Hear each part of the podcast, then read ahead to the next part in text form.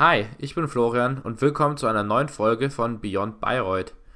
Heute zu Gast habe ich Johannes Stich, Gründer mehrerer Firmen und mit ihm rede ich über seinen aktuellen Werdegang, wie so ein typischer Tag aussieht, was man überhaupt braucht, um eigene Firmen zu gründen, was ihm der Spöko-Studiengang vermittelt hat, aber auch Themen wie das Geldverdienen, Praktika und seine Zeit in Bayreuth natürlich. Ich wünsche euch viel Spaß mit der Folge. Beyond Bayreuth. So, und dann sage ich Hallo Johannes, danke, dass du da bist. Äh, freut mich, dass du den Weg hierher gefunden hast in diese Online-Leider-Interview. Ähm, ich würde sagen, stell dich doch einfach mal kurz, kurz vor, wer du bist und vor allem, was du gerade aktuell machst. Sehr gerne. Ähm, ja, freue mich auch, dass äh, du mich angefragt hast. Ähm, mein Name ist Johannes, Johannes Stich. Äh, ich habe Spöko studiert in Bayreuth 2008 bis insgesamt brutto 2016 mit mehreren Unterbrechungen äh, wegen äh, Praktika, Auslandssemester und auch einem Startup. Und das ist auch das, was ich äh, bin. Ich bin Startup-Unternehmer, wohne gerade in München und äh, bin 32 Jahre alt. Genau, 32. Ja, Startup-Unternehmen klingt interessant, aber was genau machst du, sag ich mal, wie sieht so ein typischer Tagesablauf bei dir aus? Ja, also ähm, Startup-Unternehmer in dem Sinne, ähm, ich bin jetzt, das Unternehmen, was ich aktuell ähm, äh, mache, ist äh, mein eigenes, das ist eine Unternehmensberatung für Software und Vertrieb, für Tech-Unternehmen, für Software- und IT-Unternehmen. Ähm, ich sage deshalb Startup, weil dieser, dieses aktuelle Unternehmen hat sich aus den vorherigen Jobs entwickelt. Das heißt, ich bin eigentlich schon seit, ja, bei mir jetzt im Bachelor schon angefangen mit ähm, unternehmerisch tätig werden, habe viele Projekte gemacht, habe äh, Summer Feeling in Bayreuth, äh, das Event mit, äh, ja, äh, nicht initiiert, aber das erste mit aufgesetzt. Ähm, wir haben ziemlich viel in unserem Jahrgang auch so, kennt man da von den Spökos ein bisschen, äh, viel so Sportevents gemacht, eigentlich immer irgendwas, irgendein Projekt nebenbei. Und für mich war eigentlich immer klar, dass ich Unternehmer sein will.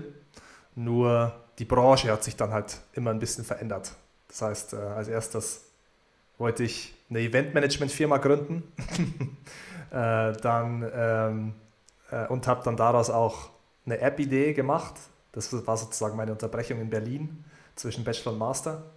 Äh, das hat nicht funktioniert, bin wieder zurück zum Master und äh, bin dann in äh, Softwarevertrieb, also äh, zunächst bei einem Startup im Softwarevertrieb eingestiegen, also Business Development für CoBrainer heißen die ähm, in München und bin da auf das ganze Thema Business Development für Softwareunternehmen gekommen. Habe dann äh, auch äh, in einem zweiten Team noch mit das Produkt aufgebaut und jetzt eben nur noch Disziplin Vertrieb und Marketing für ähm, ja, IT-Unternehmen im weiteren Sinne. Also nicht nur ganz kleine, sondern wir haben auch größere bis zu 200 Mitarbeiter. Ja, gut, dass du es ansprichst, war meine nächste Frage gewesen. Ich sag mal, wer sind denn so typische Kunden, beziehungsweise was ist so ein typisches Projekt oder ist es mehr so, dass ihr durchgehend feste Partner bzw. Aufträge habt oder eher so typische projektmäßig dann? Ähm, ist unterschiedlich. Also ursprünglich dachte ich, äh, ich könnte es wie ein Online-Coaching-Programm aufbauen, ähm, habe dann aber gemerkt, dass es zu komplex ist, um das Ganze als standardisierte Version anzubieten. Das heißt, ähm, wir sind super individuell in den Teams drin. Das heißt, wir machen äh, gehen für jeden Kunden individuell in seine Problemstellung. Es sind zwar immer im Hauptmenü, sage ich mal, die gleichen Probleme, aber ähm, gestaltet sich natürlich von Markt und Industrie und Anwendungsbereich, selbst im Software-Kontext, unterschiedlich. Und ähm, genau, das sind äh, meistens äh, IT-Unternehmen, manche ganz klein, also ganz, ganz frisch, die erstes äh, Investorengeld eingesammelt haben oder erste ähm, ja, Kunden eingesammelt haben und jetzt eben ihr überhaupt Sales-Prozesse aufbauen wollen. Und teilweise sind es aber auch größere Firmen, die eben wiederum von dieser ja, flexiblen und äh, stark wachstumsorientierten, ähm, ja, wie soll ich sagen, ähm, äh, Prozessen, die wie Startup-Sales machen. Die machen sie sehr effizient und sehr stark wachsend äh, wollen sie es eben auch anwenden. Also zu mir kommen mittlerweile halt größere Firmen und sagen, hey, wir wollen verkaufen wie ein, ein Startup oder wie diese Unicorn-Startups, wie machen die es denn? Die machen irgendwas besser, weil die nehmen uns Marktanteile weg. So. Äh, und äh, so kommen Kunden eigentlich zu uns. Genau. Mit wie vielen Leuten arbeitest du so zusammen? Beziehungsweise eigentlich müsste ich ja fragen, wie viele Leute arbeiten für dich? Also ich bin, ähm, wir sind noch ganz klein. Ähm, die Firma, ich habe äh, hab noch einen Geschäftspartner, der sozusagen auf Gründerebene mit dabei ist, äh, der aber auch ein eigenes Projekt hat, das heißt, der ist nicht Vollzeit dabei. Äh, und äh, ich habe jetzt aktuell drei Werkstudenten, ähm, die äh, mich unterstützen, teilweise uns im Sales selber unterstützen, das heißt Kunden für uns gewinnen, für die Firma, für Beratungsaufträge andererseits äh, bilden wir die, also bilde ich die jetzt aber gerade auch aus, dass sie äh, teilweise an Projekten mitarbeiten können.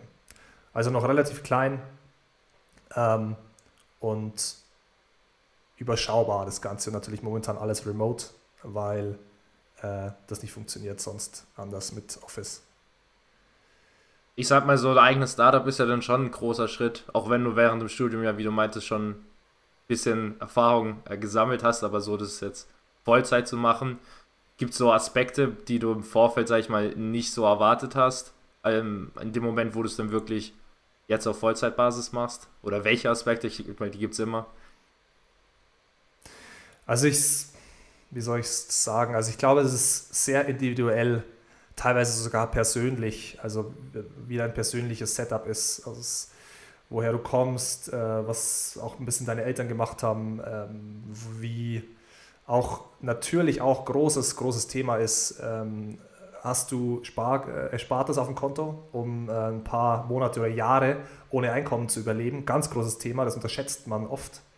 Ähm, und das größte Learning für mich war eigentlich jetzt wie die letzten ja, fast schon zehn Jahre, wo ich probiere oder wo ich im Endeffekt immer wieder einen neuen Anlauf gestartet habe, ähm, ist, dass es extrem lange dauert, bis du davon leben kannst. Also äh, bei mir hat es jetzt aktuell, und ich war schon fünf Jahre dabei, ähm, ähm, dass ich Vollzeit davon leben kann und vor allem in einer Stadt wie München äh, hat es äh, zweieinhalb Jahre gedauert. Und vorher ist es eben, äh, musst halt schauen, wie du es äh, erwirtschaftest. Also in meinem, es gibt einen ganz guten Artikel dazu, dass sowohl Facebook, Microsoft als auch, ich glaube, Amazon, die haben alle ähm, eine kleine Finanzierung für den Eltern bekommen, ganz am Anfang. Also so, ich glaube so bis, bis 100.000 Dollar oder sowas, dass sie halt am Anfang zumindest ein bisschen wirtschaften konnten. Aber wenn du davon leben musst, dann würde ich es mir schon zweimal überlegen, ob ich das Vollzeit mache und vor allem damit rechnen, dass es sehr, sehr lange dauert, bis erstmal bis du einen Kunden hast, der dir was bezahlt und bis das Konto, Geld auf deinem Konto ist, ganz wichtiges Thema. Und äh, bis du eben dann auch so viel hast, dass du da Vollzeit davon leben kannst. Also das wird oft unterschätzt in dem Zusammenhang und ähm, liest man wahrscheinlich auf gründerszene.de etc. liest sich ein bisschen einfacher, also ein bisschen zu einfach so formuliert und das ist eigentlich mega tough. Äh, du hast ja gerade schon den Umgang mit Geld angesprochen. Ich sag mal, welche Fähigkeiten braucht man ansonsten noch, um auch wirklich dann den Schritt gehen zu können und ein eigenes Unternehmen gründen zu können? Äh, du meintest jetzt welche Fähigkeit? Ja. ja. Also ich sag mal, klar, sowas wie Führungsdinge und eben Umgang mit Geld, wie du es schon meintest, aber. Also Fähigkeit, ganz klar äh, mit Menschen umgehen. Also ganz klar verkaufen. Ich meine, gut, ich, sag, ich kann das jetzt leicht sagen, weil ich bin im Verkaufs, ich bin Verkaufstrainer sozusagen, ich bin Verkaufsberater. Ähm, aber Leute, die sich leichter tun, mit fremden Leuten in Kontakt zu treten und denen irgendwas zu pitchen oder irgendwas zu erzählen, tun sich auf jeden Fall leichter ähm, als jemand, der Schwierigkeiten hat, mit fremden Leuten in Kontakt zu treten oder mit fremden, Le fremden Leuten von irgendeinem Produkt oder von irgendwas zu erzählen, was du dir ausgedacht hast und äh, dann von demjenigen wiederum dir eine Meinung anzuhören, was er davon hält. Also da sollte man nicht zurückschrecken. Vor allem im Vertrieb ist es gang und gäbe, dass du eigentlich dauernd Nein gesagt bekommst. Nein, brauche ich nicht. Ähm, bis du dann irgendwann mal ein Ja bekommst und äh, dann äh, jemand sagt, ja, das höre ich, hör ich mir mal an. Das wird eigentlich am meisten unterschätzt und ist tatsächlich auch, ähm, ich habe da letztens auch mit, von der Uni Bayreuth mit, ähm, mit jemandem darüber gesprochen, ähm, dass, äh, dass das insgesamt unterschätzt wird, ähm, äh, Vertriebs- und Social Skills ähm, auf Leute zuzugehen, Leuten etwas zu pitchen und Leuten auch was zu verkaufen. Ähm, würde ich fast sagen, ist, nachdem du irgendwie einen ersten Indikator hast, dass eine Idee vielleicht funktioniert, ist es, äh, ist es so die, sozusagen die zweite, das zweite Level, ähm, ist es wahrscheinlich das Wichtigste ab dem zweiten Level, das du verkaufen kannst. Dann noch eine Frage, die du natürlich nicht beantworten musst, aber das Lieblingsthema Geld. Äh, kannst du momentan von deinem Job leben, beziehungsweise wie zufrieden bist du mit deinem momentanen Gehalt so? Also aktuell kann ich sehr gut davon leben. Ähm, letztes Jahr und dieses Jahr waren sehr gut. Ich würde sogar sagen, dass ich für mein, also wenn man es jetzt mal misst, an, äh, an, an, der, an, der, an dem Jahrgang oder wo ich wäre, wenn ich im Betrieb, in einem, in einem Betrieb arbeiten würde als Angestellter, auf jeden Fall überdurchschnittlich. Ähm, aber es kann halt morgen oder in sechs Monaten wieder auf Null sein. Du musst halt immer wieder neu nachschieben. Also die Auftragslage ist gerade gut, ja, aber kann in einem halben Jahr wieder ganz anders aussehen. Und das ist eben das, ähm, was das Ganze anders gestaltet. Es kann halt sowohl im negativen Sinne anders aussehen, aber auch im positiven Sinne. Und für mich ist halt das, der positive Sinn und der positive Outcome äh, das Spannendere als die Angst vor dem negativen Outcome. Das ist, würde ich fast schon sagen, auch eine äh, wichtige Eigenschaft, die man in dem Zusammenhang haben sollte. Risikofreudigkeit und mehr Reiz an dem Positiven äh, als Angst vor dem Negativen. Ja, danke auf jeden Fall für die spannenden Einblicke. Ich würde sagen, wir gehen langsam Richtung dein Studium, das du in Bayreuth absolviert hast. Ähm, die erste Frage, was hat dir denn eigentlich so der Spöko-Studiengang überhaupt gebracht? Weil ich sage jetzt mal, äh, so ein Startup-Unternehmen, auch gerade in dem Bereich, wo du jetzt bist, ist jetzt nicht der typische, jetzt auch nicht der untypischste Weg, aber ich sage jetzt mal, wenn du das mit zum Beispiel einem BWL-Studium vergleichst, was hat dir so der Spöko-Studiengang vermittelt? Oder welche Sachen brauchst du jetzt immer noch? Ja, also grundsätzlich, sagen wir mal, ist ein großes Asset, was die jetzt so der, was auch den Spökos von außen nachgesagt wird, oder was so, so der, der, der typische Spöko, Spöko-Klischee bestätigt, dass sie sozial stark sind. Also sehr gut, sehr offen sind äh, für Neues, sehr offen sind, mit Leuten zu sprechen, ähm, was halt Grundvoraussetzungen sind für ähm, Vertrieb, Sprechen, Public Speaking etc. Ähm, was, mir jetzt, was mir jetzt in dem Zusammenhang im Studium für die heutige Situation geholfen hat, ist jetzt, steht jetzt nicht in dem Zusammenhang, weil das war eine Stärke, die habe ich nicht aus dem Studium, sondern das ist einfach mein Typ. Ich bin vom Charakter her einfach so ein, so ein, so ein Mensch oder man ist auch vom Charakter her einfach so, würde ich sagen. Ähm, die Uni hat mir eigentlich, und das merke ich jetzt im Nachgang richtig stark, ähm, dieses ganze empirische Bewusstsein gegeben. Also, dass man eben nicht auf, sagen wir mal, in Anführungszeichen Bullshit reinfällt, ähm, wenn dir jemand was erzählt und du ein bisschen Ahnung von, sagen wir mal, Statistik oder auch empirischer Forschung hast, ähm, kannst du das relativ schnell auf eine sachliche Ebene bringen und dann auch relativ ja, gut identifizieren, macht das Sinn, was der sagt oder nicht. Und ich merke oft, wenn ich mit Leuten im Kontext, im Geschäftskontext unterwegs bin, ähm, ist mir das mittlerweile tatsächlich, fällt mir das tatsächlich auf, wenn jemand nicht an einer Universität studiert hat, sondern an einer Fachhochschule oder an irgendeiner anderen Uni, die jetzt nicht so viel Wert auf Empirie legt. Ähm, das war natürlich das, das ist das, was man als, wo man als Student immer ein bisschen, ähm, ja, äh, wie soll ich sagen, was, was, was einen Studenten wahrscheinlich ein bisschen nervt, dieser Fokus auf wissenschaftliche ähm, ja, Empirie, Reliabilität etc. Aber, und ich, nehm, ich, ich benutze jetzt diese Wörter wahrscheinlich zum ersten Mal seit Jahren wieder. ähm, ich bin jetzt nicht wirklich stark, ich beharre jetzt nicht so stark darauf auf diesem Thema, aber dir fällt es schon auf. Ähm, es fällt jemandem schon auf, ähm, wenn man so das Mindset und die Sichtweise äh, von der Wissenschaft kennt und der Gegenüber das auch versteht. Da muss man viel weniger erklären und hat man in dem Zuge dessen ähm, sagen wir mal, die sachlichere Diskussion oder Verhandlungsbasis. Ähm, das ist aus meiner Sicht das Stärkste, jetzt spökospezifisch, Sportökonomie. Ähm, also auf jeden Fall die ganzen BWL-Themen, Ähm, zumindest der Überblick dafür. Natürlich jetzt nicht die Anwendung. Ähm, und ähm, im Sportökonomie-Kontext ähm, würde ich sagen, es hilft schon, die Industrie, also so eine spezifische Industrie zu verstehen. Weil du das dann, das verleiht dir einfach eine besondere Perspektive auf BWL an sich, wenn du BWL aus einer bestimmten Perspektive siehst. Also Betriebswirtschaft oder Wirtschaft. Ich meine, jeder BWLer könnte Berater werden oder kann das machen, kann das machen. Aber das Ganze dann schon während des Studiums auf eine konkrete Branche runterzubrechen und dadurch die Unterschiede zu sehen, was ist denn allgemein von einem Wirtschaftsunternehmen, was sind denn dort die ja, Variablen versus wie, wie stellen sich die Variablen in der Sportindustrie dar. Ähm, das ist eigentlich auch eine sehr gute Übung, um das Gesamtbild gut zu sehen und gut beurteilen zu können. Hm, ich sag mal, welche Aspekte hättest du dir jetzt gewünscht, dass die Uni vielleicht mehr vermittelt hätte, aber auch vielleicht auch mehr gefördert? Also ich weiß nicht, wie jetzt zu deiner Zeit so das aussah mit äh, Startup-Unternehmen oder generell den Bereich, ob es da Sachen von der Uni gab, die angeboten wurden, um sich weiter zu, äh, weiterzubilden. Hättest du da vielleicht mehr gewünscht oder gab es das überhaupt?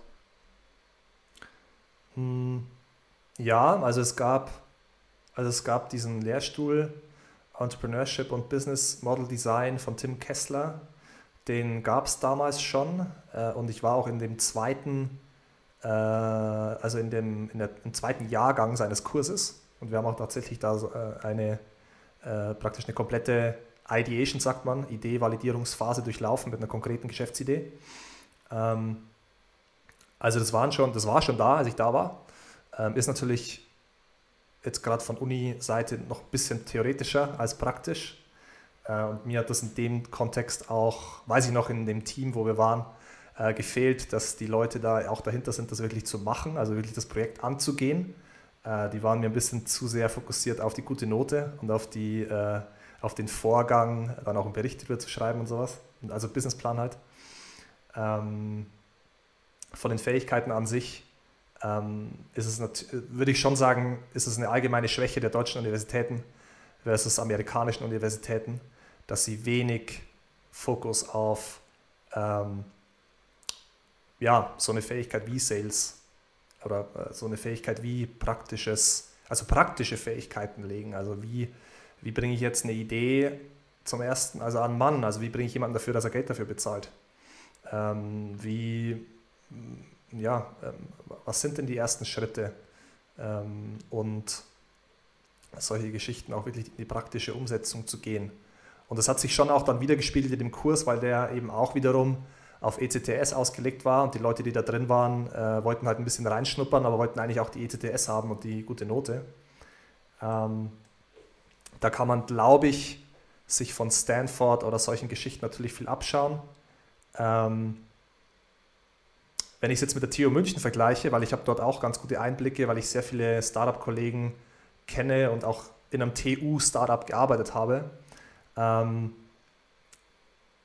die profitieren natürlich stark von dem Firmennetzwerk hier in München. Also die TU kann natürlich sehr schnell einen Kontakt herstellen zu BMW, Siemens, äh, zu, ganz, zu großen Unternehmen hier. Ähm, das war in Bayreuth damals auch schon so ist, glaube ich, jetzt ein bisschen stärker und ich weiß auch, dass da viel gemacht wird, weil ich da immer noch Kontakt hin habe und ich habe auch letztens, äh, ich werde wahrscheinlich dafür einen Kurs äh, äh, ähm, ähm äh, äh, als, ja, als, als Lektor, also als, als Kursleiter oder beziehungsweise für so einen Teil, für so eine Teilausbildung äh, eventuell mit, mit reingezogen. Ähm, aber an, an Beispiel der TU München, die machen sehr viel über Netzwerkveranstaltungen und allgemein in Deutschland läuft, läuft, läuft Startup sehr viel über Netzwerk und über dein Startup einem Unternehmen pitchen. Und die kaufen dann ähm, ein Pilotprojekt oder finanzieren dir ein Pilotprojekt, wovon du wiederum dich selbst finanzieren kann, kannst für ein paar Monate. Da du ja jetzt auch gerade Netzwerk angesprochen hast und auch vorhin meintest, du hast oft äh, dein Studium wegen Praktikas unterbrochen. Äh, willst du mal kurz erzählen, welche du gemacht hast, beziehungsweise welche man machen sollte, generell, welche Art Praktikas, äh, um, sage ich mal, in deine Richtung zu gehen, aber auch prinzipiell als Spöko? Also ich habe gemacht als erstes, äh, ähm, weil meine Grundannahme war, als ich angefangen habe zu studieren, also ich habe mich mehr oder weniger immer so vorgehangelt. Äh, es geht, geht, geht schon zurück auf äh, Schulzeiten. Also ich habe irgendwie hab gesagt, okay, gehst halt mal aufs Gymnasium, äh, schaust mal, ob du das Abitur schaffst, weil ich komme von einem Dorf, da gehen nicht alle automatisch aufs Gymnasium. Äh, und dann hat es geklappt, ja, jetzt hast du Abitur, jetzt kannst du auch studieren. Äh, ja, jetzt hast du ein, und in, den, in der Phase war mein Ziel Marketing. Also ich wollte ins Marketing gehen. Das war, glaube ich, im Spöko-Bereich am Anfang viele wollen. Und dann ähm, wollte ich aber nicht sportspezifisch, sondern ich wollte zu mir gleich das, das, das, das The Real Game anschauen. Und ich bin dann zu Audi. Ich war im Audi Marketing in Ingolstadt. Äh, das war mein erstes Praktikum. Ähm, war mega geil, mega viel gelernt. Ähm, es war ein halbes Jahr, hat aber jeder gemacht, sechs Monate Praktikum zu dem Zeitpunkt. Äh, und äh, extrem viel gelernt, extrem viel auch so, äh, Soft Skills ähm, ja, einfach anwenden müssen. Äh, da in so einem ziemlich, also wir waren in einem Anzug da, in dem Office, in so einem, und das ist Marketing.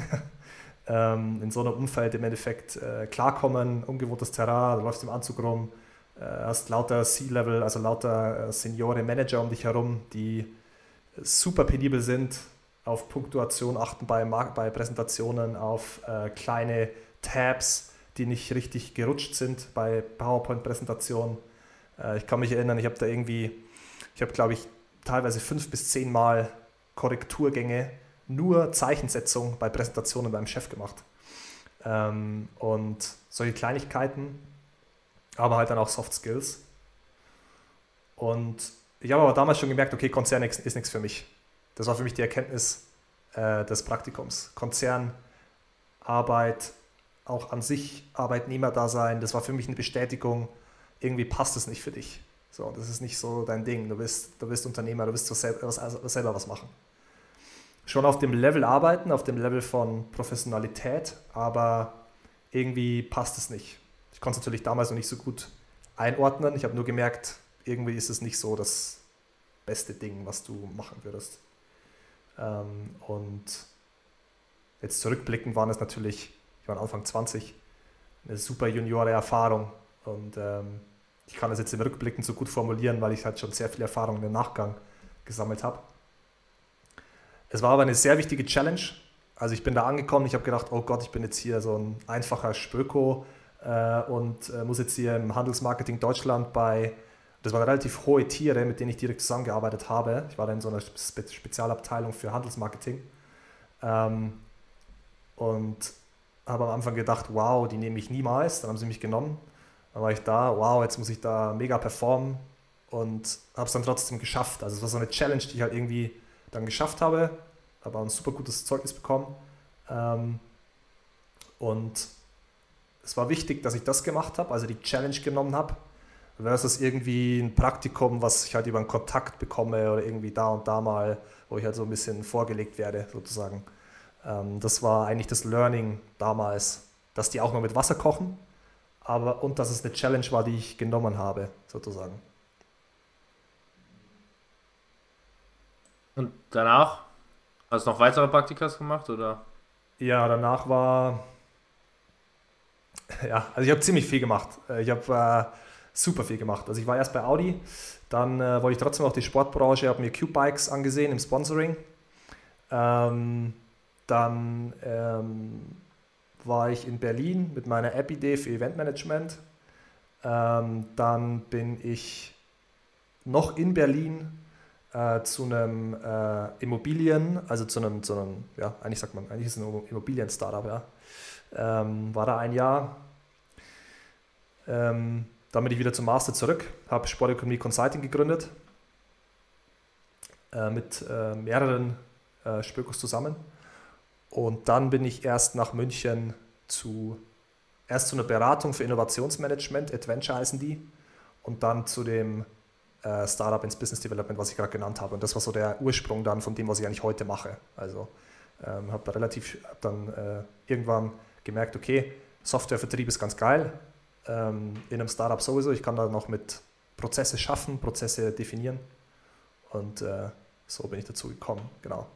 Spezifisch, wenn ich jetzt auf irgendwas eingehen will, musst, äh, soll, musst du mir sagen, also das Sportpraktikum war äh, bei Q-Bikes war cool, war halt ein mittelständisches Unternehmen, damals noch, ja, damals noch viel kleiner als heute und ich habe damals schon gedacht, die können die gar nicht mehr wachsen, es kann nicht sein, dass sie zu viele Fahrräder verkaufen. Äh, aber ähm, sich nochmal ver-X-facht. Und ich war da im Sponsoring, Sponsoring und Event, also es war eine ganz kleine Abteilung, ähm, haben halt da, ich glaube, ich habe da sogar Social Media mitgemacht, Social Media, Facebook äh, Marketing, äh, beziehungsweise Facebook Content, also gar keine Werbeanzeigen, sondern einfach nur Facebook-Posts, Facebook-Antworten geschrieben von der Like-Page und sowas. Äh, das gemacht. Das war cool, war aber jetzt vom Learning her, also inhaltlich vom Learning äh, nicht so stark wie bei Audi. Ähm, aber also, hat mir natürlich auch nochmal eine andere Perspektive gezeigt. Komplett andere Perspektive, ja. Also würdest du sagen, dass Audi, sag ich mal so, die am meisten gebracht hat vom Praktika her?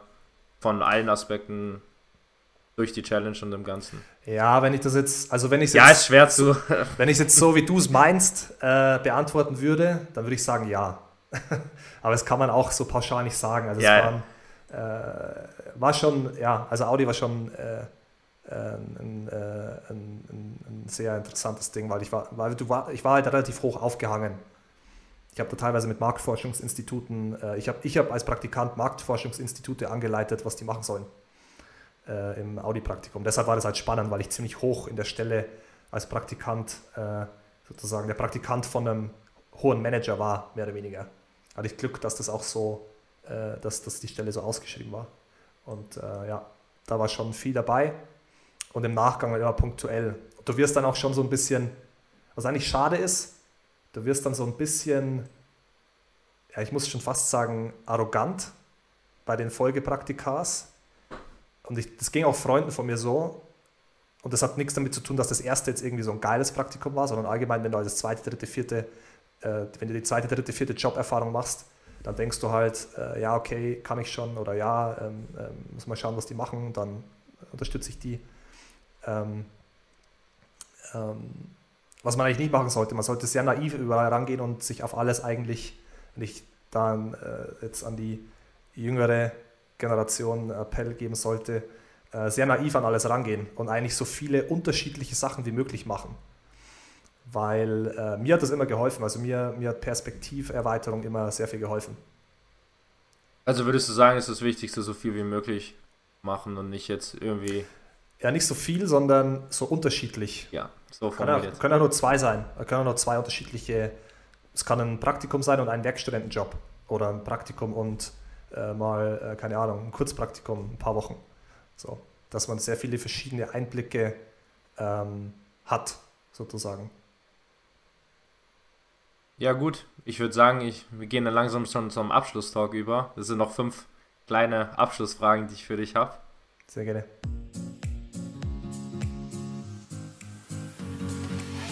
Der Abschlusstalk.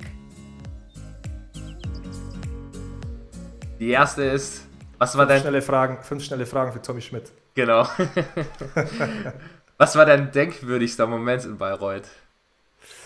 Der denkwürdigste? Ja. oh, fragst du fragst du Spöko. Deswegen. Ähm, der denkwürdigste war ja, schon. Also war es schon ein klares Event. Wir haben äh, im zweiten Jahr, vierten oder fünften Semester, haben wir eine, ähm, haben wir mit unserer WG, die El Paradiso WG war ich damals. Die, die gibt es ähm, sogar noch. Die ist immer ja, noch sehr bekannt. Ja. Ähm, dort haben wir einen Fatins Party Sponsoring gewonnen, deutschlandweit. Also es gab irgendwie fünf Gewinner und drei waren aus Bayreuth.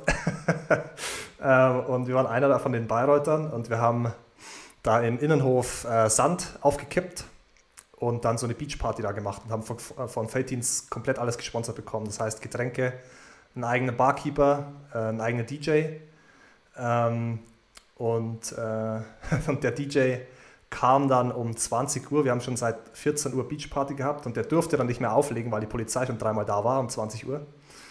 Ähm, deshalb ist der DJ aus Frankfurt dann einfach nur zur Party mit da gewesen. Ähm, das war, also das war schon äh, sehr, äh, einer der denkwürdigsten, ja. Und ja, dann halt so Standarddinger von äh, Taufe oder ähm, Spückjahre war ziemlich cool, weil im Bachelor waren noch ein paar Freunde in meinem engeren Freundeskreis mehr dabei. Die sind dann, haben dann den Master nicht in Bayreuth gemacht oder haben dann keinen Master gemacht. Ähm, also auf jeden Fall so partymäßig im Bachelor sehr viel und im Master dann ähm, ja, war SPC ziemlich spannend. Also klingt jetzt doof, aber ich habe im Master eigentlich Sporteconomie Consulting. Eigentlich war mein Hauptberuf Sporteconomie Consulting während des Masters. und ich habe nebenbei studiert. ja. Kann man auch so rummachen, ja. Ja. Ich denke mal, die Frage ist als Spürko wahrscheinlich leicht zu beantworten, aber würdest du nochmal in Bayreuth studieren? Bachelor auf jeden Fall. Ähm, Master nicht unbedingt. Master hätte ich im Ausland äh, lieber gemacht. Ähm, wenn ich die, also wenn ich, äh, ich habe damals eine Absage bekommen. Ich wollte, ich wollte CBS nach Kopenhagen. Ähm, und da habe ich aber eine Absage bekommen. Ich weiß gar nicht weshalb, was der konkrete Grund war, aber ähm, Bachelor auf jeden Fall. Ähm, aber Master hätte man dann eigentlich, also mit meiner History, ich habe gerade von Perspektiven gesprochen, ähm, ähm, würde ich ähm, im Ausland machen. Okay. Wenn ich die Möglichkeit dazu hätte. Ja, also hängt, aber weniger an, hängt aber weniger an Bayreuth als eher äh, an, an äh, Deutschland, also dass man Master irgendwo im Ausland macht. Ja. Ja, ich denke mal, die Frage hast du jetzt schon so gut wie beantwortet mit der Aussage, aber was würdest du genauso und was würdest du anders machen? Jetzt mal vielleicht abgesehen von den Standort bei Reutern. Ah, die Frage habe ich, äh, genau, ähm, die habe ich im Briefing schon gelesen und äh, da ist mir ein guter Einfall gekommen. Ähm, was ich anders machen würde, ich habe vor dem Studium immer gedacht, ähm, ich sollte mein Studium, also ich kann das Studium relativ lang in die Länge ziehen und dann Praktika machen, ganz viele, um eben viel Erfahrung zu sammeln. Ich würde es heute, glaube ich, anders machen. Ich würde ich würd ziemlich zügig durchstudieren ähm, und dann die ersten also die ersten Arbeitsstationen eher als Praktika sehen. Dass du, ähm, weil man denkt immer, oh, dann fängt man irgendwo an und dann musst du den Job jahrelang machen. Ähm, das ist nicht so. Du wirst wahrscheinlich, also sehr wahrscheinlich wirst du in deinem Job nach dem Studium erstmal, ähm, es gibt viele, die, oder ich würde fast sagen, die Mehrheit wechselt relativ schnell wieder, weil sie merken, das ist trotzdem nicht das Richtige für mich. Und, ähm, und das machen viele so. Also es ist nicht unüblich, dass Berufseinsteiger schnell nach ein, zwei Jahren direkt wieder Job, kompletten Job wechseln, weil du kannst nicht wissen, du musst es einfach ausprobieren. Das würde ich wahrscheinlich, wenn ich jetzt nochmal die Wahl hätte, anders machen, eben so und relativ zügig fertig studieren, schon auch ein Praktikum machen, ein Auslandssemester, vielleicht noch ein zweites kurzes Praktikum, aber mir nicht so viel Zeit lassen, dass da einfach ein Haken dran ist, weil du verlierst einfach Momentum. Also du verlierst, das in vielen Geschichten so, wenn du immer wieder Anlauf nehmen musst und immer wieder ein Semester starten musst und nach einem Jahr wieder dir äh, die Skripte von damals Siegloch, heute, äh, heute äh, wie heißt der? Schanz äh, reinziehen musst, ähm, dann wirst du trä immer träger und du tust dich immer schwerer, immer wieder diesen Motor anzuschmeißen. Es, ist einfacher, wenn der einmal läuft dann ist dann, und dann das Ganze durchzieht sozusagen. Ähm, würde ich jetzt im Nachhinein sagen, als das Momentum immer wieder neu aufbauen zu müssen. Ja. Gut, vorletzte Frage. Wo siehst du dich in zehn Jahren? Das ist zehn Jahren, da bin ich Anfang 40. in zehn Jahren. Fühlt sich wahrscheinlich jetzt gerade wie so ein Bewerbungsgespräch an, aber. nee, ähm, also ich habe eine relativ klare Vorstellung davon. Ähm, ähm, ich weiß noch nicht, ob ich die jetzt hier sagen will. ähm, in zehn Jahren, ähm, also typisch, best, bestenfalls habe ich meine Firma dann verkauft. Ähm, im, im, im, Moderate Case, also der immer noch geil ist. Ich bin immer noch in derselben Firma, habe hab eine Mannschaft von 40, 50 Mann äh, aufgebaut und wir arbeiten gewinnbringend und ich kann einfach äh, habe einfach ein geiles Arbeitsumfeld, was ich selber gestalten kann. Ähm, worst Case, das klappt jetzt alles nicht. Oder mir macht es irgendwann in zwei, drei Jahren keinen Spaß mehr und äh, ich, ich suche mir wieder was Neues. Ähm, das hoffe ich zu vermeiden. Aber ähm, ich möchte in zehn Jahren am liebsten wieder Ja, man sagt im Unternehmertum ähm, eine Branche pro alle zehn Jahre. Also die Branche nicht wechseln, bevor du nicht zehn Jahre lang drin warst und dort Expertise gesammelt hast. Ähm, und ich möchte auf jeden Fall nochmal die Branche wechseln. Vielleicht bin ich in zehn Jahren mit einem Sport-Startup oder mit einer Sportfirma am Start. das wäre eigentlich ganz geil. Back to ja. Roots. Back to Roots, genau. Passt die letzte Frage dann auch gut. Äh, hast du nämlich den letzten oder einen besonderen Tipp für die aktuellen Spürkurs? Ähm, aktuellen Tipp. Ähm, aktuellen Tipp, aktuellen Tipp. Besonderen Tipp oder einen letzten Tipp. Irgendwie kannst du noch mal was zusammenfassen. Weiß nicht. Ja, ja ich, also ich würde sagen, verlasst euch nicht auf Abschlüsse, aufs Studium, äh, sondern gerade im Kontext der ganzen ähm, ähm, äh, Micro, ähm, MOOCs, ähm, äh, Massive Open Online Courses und die ganzen Kurse, du kannst ja dir Skills auch über einen Laptop einfach aneignen. Eignet euch so viele, eignet euch Skills an. Wenn es noch so kleine Skills sind, jetzt in deinem Zusammenhang Podcasting, ähm, in einem anderen Zusammenhang Web Development oder Website-Bau oder Logo-Design oder sonstige Geschichten oder irgendwas, was euch irgendwie Spaß macht. Ähm, macht es ein bisschen, unterschätzt nicht, überschätzt nicht, äh, wie gut Logo-Designer da draußen wirklich sind. Die sind nicht so gut. oder Webdesigner oder sonst was. Ähm, ich habe auch jetzt Webdesign gelernt. Ich würde sagen, ich könnte wahrscheinlich Webdesign anbieten als Leistung. Ähm, und ich habe es halt nur gemacht, weil ich es für mich brauche. Ähm, aber bringt euch so Microskills bei und versucht dort das, was euch Spaß macht, halt irgendwas auszubilden, was äh, euch später äh, ja, ähm, einen Wettbewerbsvorteil bringt. Weil der Master- oder Bachelor-Abschluss an sich ist, ja, ist, ist, ist, äh, wird immer äh, wird immer weniger aussagekräftig für, also als Entscheidungskriterium für eine Einstellung. Ja. Das waren noch schöne letzte Worte. Dann bedanke ich mich erstmal recht herzlich, dass du dir die Zeit genommen hast für das ausführliche und interessante Gespräch. Sehr gerne. Habe mich gefreut. Ja. Ich hoffe, äh, äh, die, äh, die Listeners, die, die Zuhörer ähm, können was Gutes rausziehen.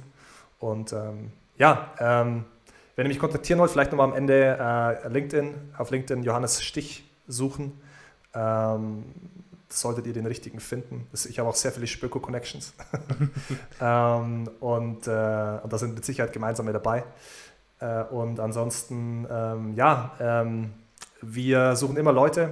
Also drop me a line, wenn ihr äh, im Bereich Vertrieb oder Beratung äh, und im, oder im Tech-Kontext äh, arbeiten wollt oder wenn einfach nur was wissen wollt ähm, ich habe auch oft ähm, über SPC kommen ab und zu Leute und fragen, ähm, wenn sie eine Idee haben oder sowas und fragen mich dann, was sie machen sollen, was sie aus der Idee machen sollen, was der nächste Schritt ist. Also uh, feel free to contact me. Sehr gerne. Und wenn ihr noch Fragen habt, dann könnt ihr auch gerne eine Mail schreiben an Beyond Bayreuth. Und dann würde ich sagen, nochmal danke für das Gespräch und bis zur nächsten Folge. Cool. Danke euch. Ciao, ciao. Beyond Bayreuth